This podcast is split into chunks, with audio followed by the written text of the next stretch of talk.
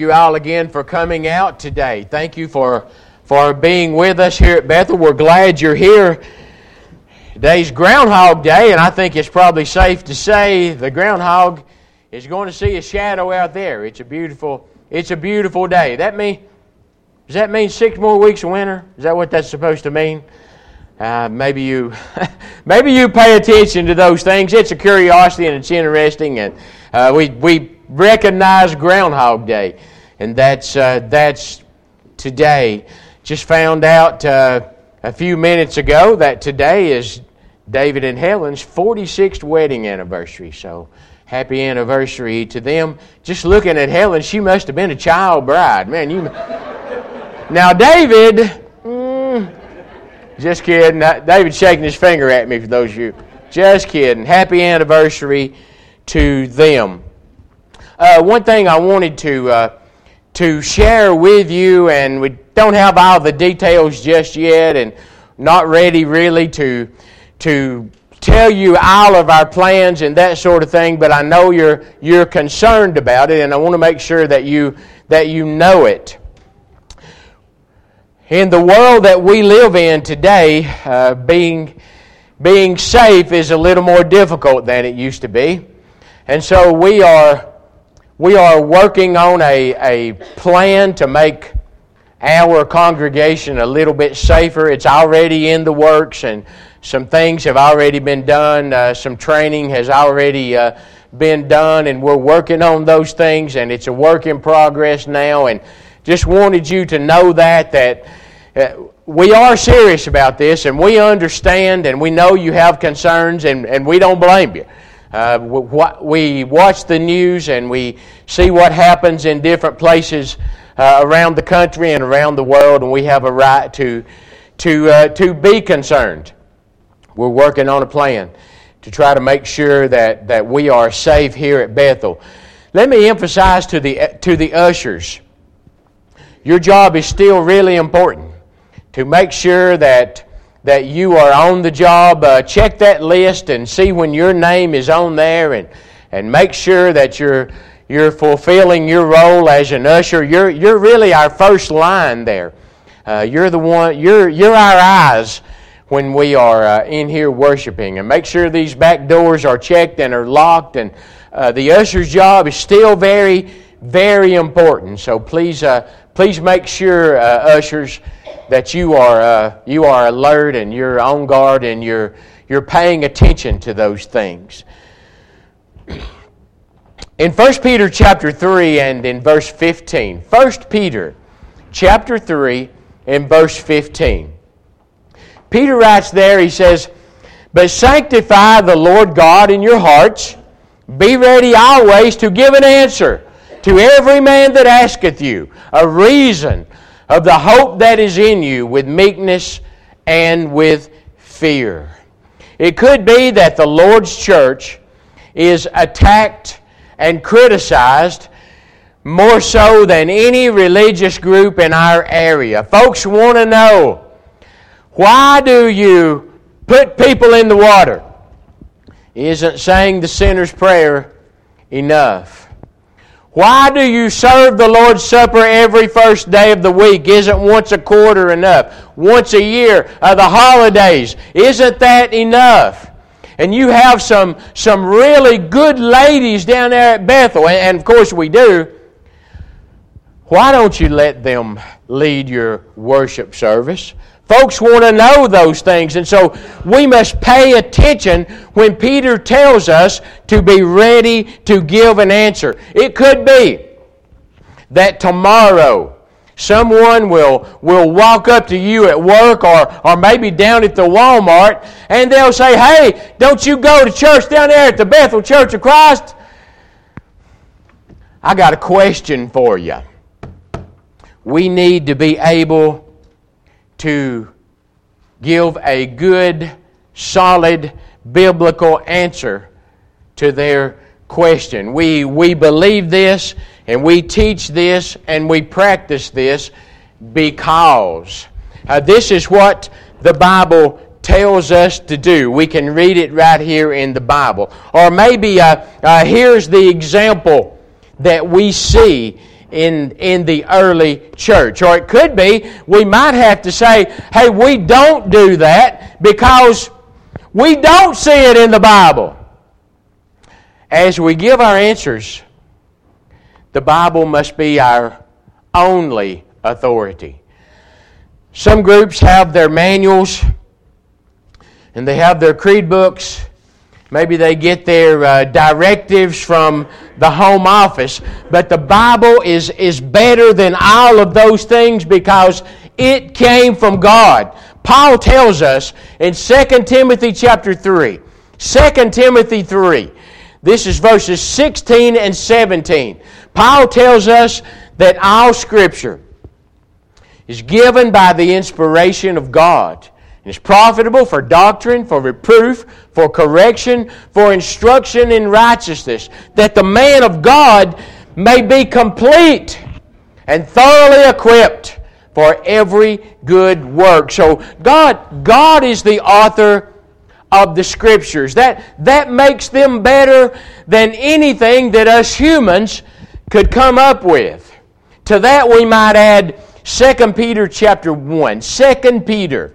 This is at the, at the very beginning of the book of 2 Peter. Verses 2 and 3, Peter writes, Grace and peace be multiplied to you in the knowledge of God and of Jesus our Lord, as His divine power has given us all things that pertain to life and godliness through the knowledge of Him who has called us by glory and virtue. And so Paul tells us that we are complete, that we are thoroughly equipped for everything that we need. And Peter tells us that we have all things that pertain to life and godliness.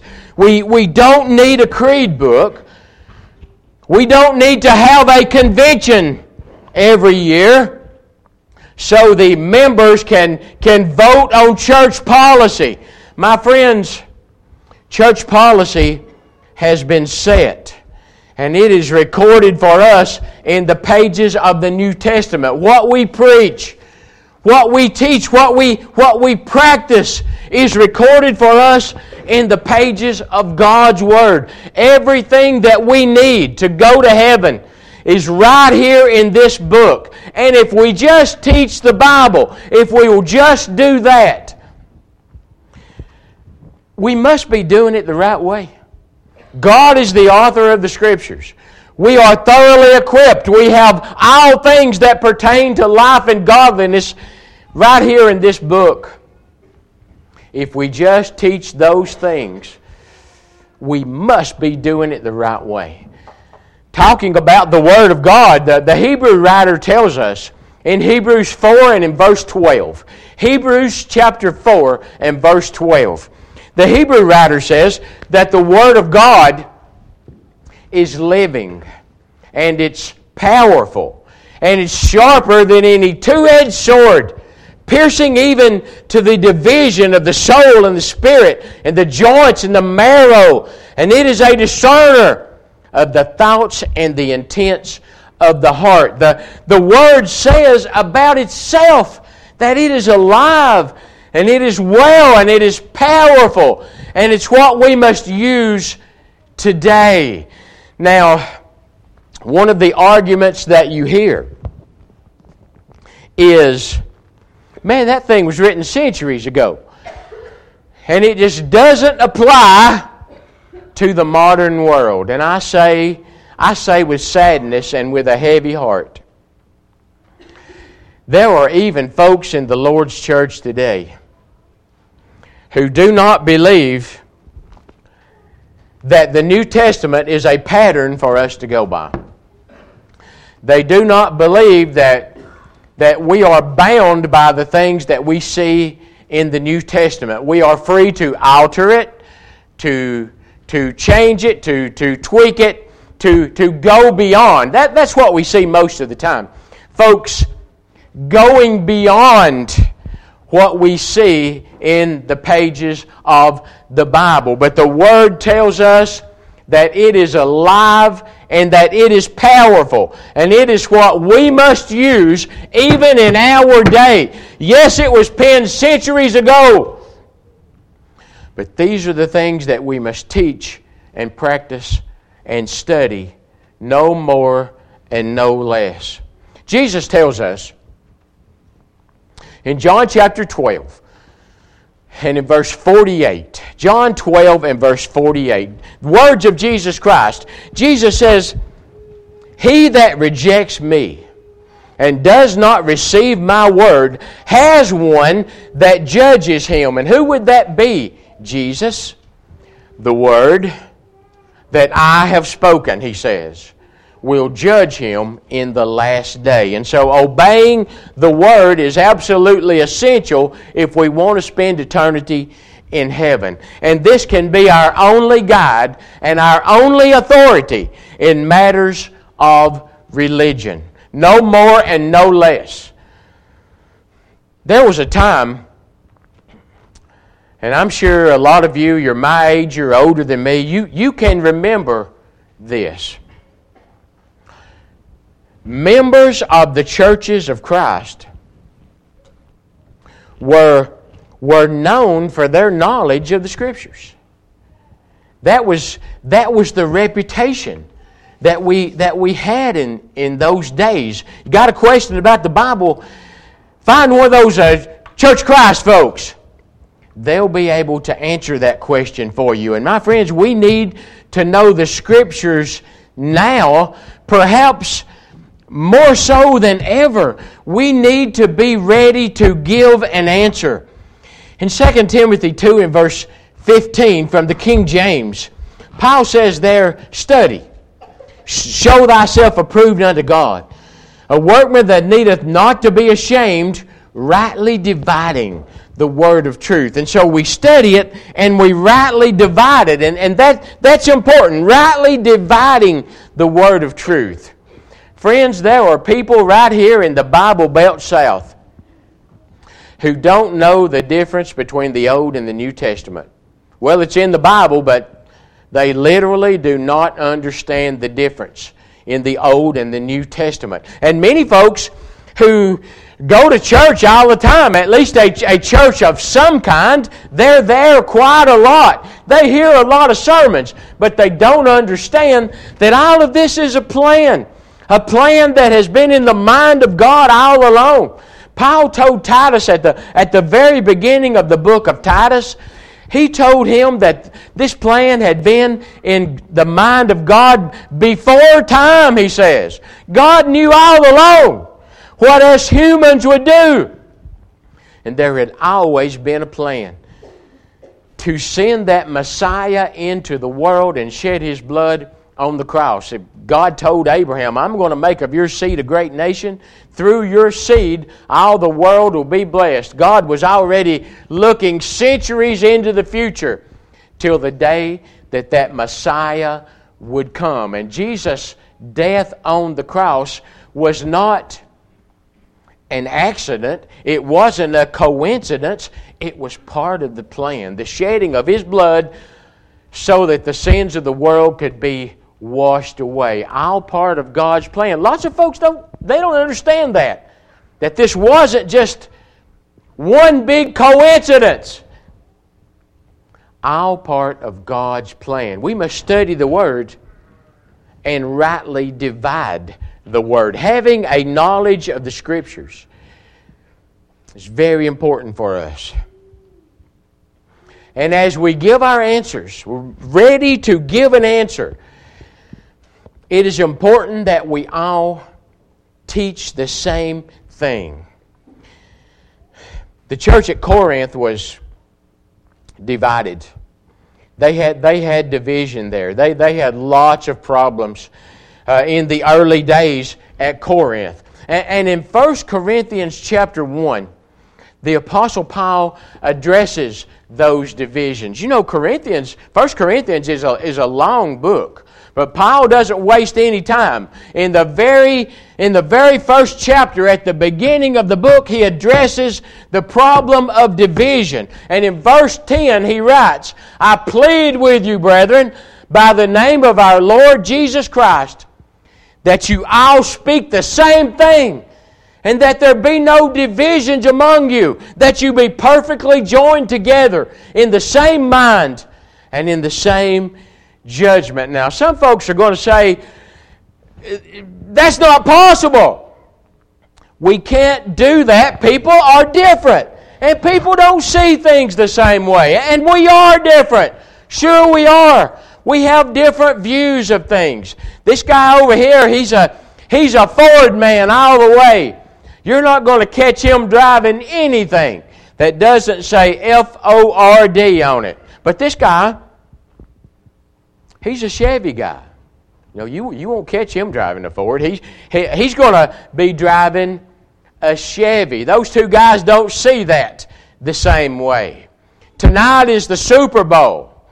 Some folks are going to be cheering for the Chiefs, and some for the 49ers. Uh, we're different. We are different. But when it comes to the church, when it comes to God's Word and what we will preach and practice, we just need to teach the Bible. No more and no less. If we just leave out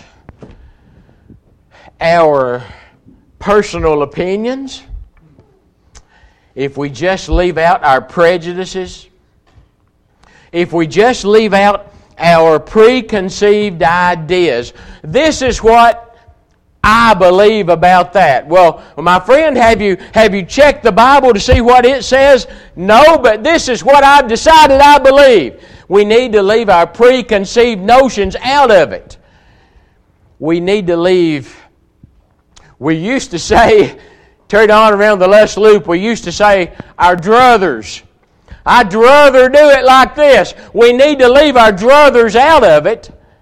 Just teach what the Bible says, and then we'll be teaching the same things. It's not as impossible as it seems if we are just willing to teach the Bible only. We, we'll be teaching the same thing. And we know that's what God wants. At the beginning of the book of Hebrews, first thing First thing the Hebrew writer prints is this.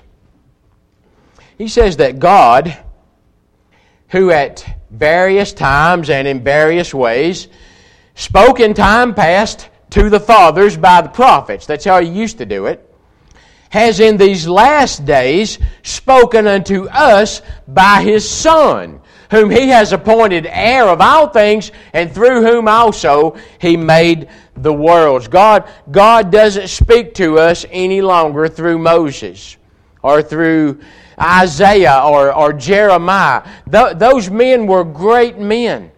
And the work that they did in their day was very, very important. They were, they were great Bible characters. Their work was important. But God doesn't speak to us anymore through them. He speaks to us through His Son. His will is recorded for us in the pages of the New Testament, written so we can understand it. Jesus tells us in John 14 and verse 6, I'm the way, he says, the truth and the life. No man cometh unto the Father except by me. The law of Moses was very important, but it's not binding on us anymore. It's not politically correct to say this, but the Koran is not the way to heaven. The teachings of Buddha are not the way to heaven. Jesus said, I'm the way. No man cometh unto the Father except by me. Those scriptures, that, that word that we were talking about, it teaches us that we must be willing to repent of our sins. Jesus himself tells us, except ye repent, ye shall all likewise perish. Luke 13 and verse 3 and again in verse 5. Jesus himself tells us also in Matthew 10 and verse 32, Whosoever will confess me before men, Him will I confess before my Father in heaven. And the Word teaches us about the importance of water baptism for the remission of sins. If we look in the book of Acts, the book of Acts is the story of the early days of the church. It's a, it's a history book, just like we can get. Uh, read an American history book and find out what was happening in, in 1776 during the American Revolution. We can read that book and find out what was happening in those days. We can read the book of Acts and find out what they were doing in the early days of the church. The apostles were still here. In every conversion that we read about in the book of Acts, every single time, those being converted were immersed in the waters of baptism every time without exception. Surely, if we, if we say that we are practicing the Word, we must do the same things. If you have never obeyed the gospel this morning, if you're willing to do those things, repentance of sins, confess in the name of Jesus, immersion in the waters of baptism for remission of sins, if you're willing to do that, then you can obey the gospel and become a Christian this very day. We'll help you get that done. Perhaps you have obeyed the gospel at some point in your life. Revelation 2 and verse 10 tells us to be faithful till death. If you want to receive that crown of life, maybe you haven't been as faithful as you should have been. If that is the case, hey, the, the, word, the word tells us what to do repent of those things that caused us to stray, and ask for the prayers of the faithful and be restored. This morning, if you're subject to the Lord's invitation, please let it be known while we stand and sing.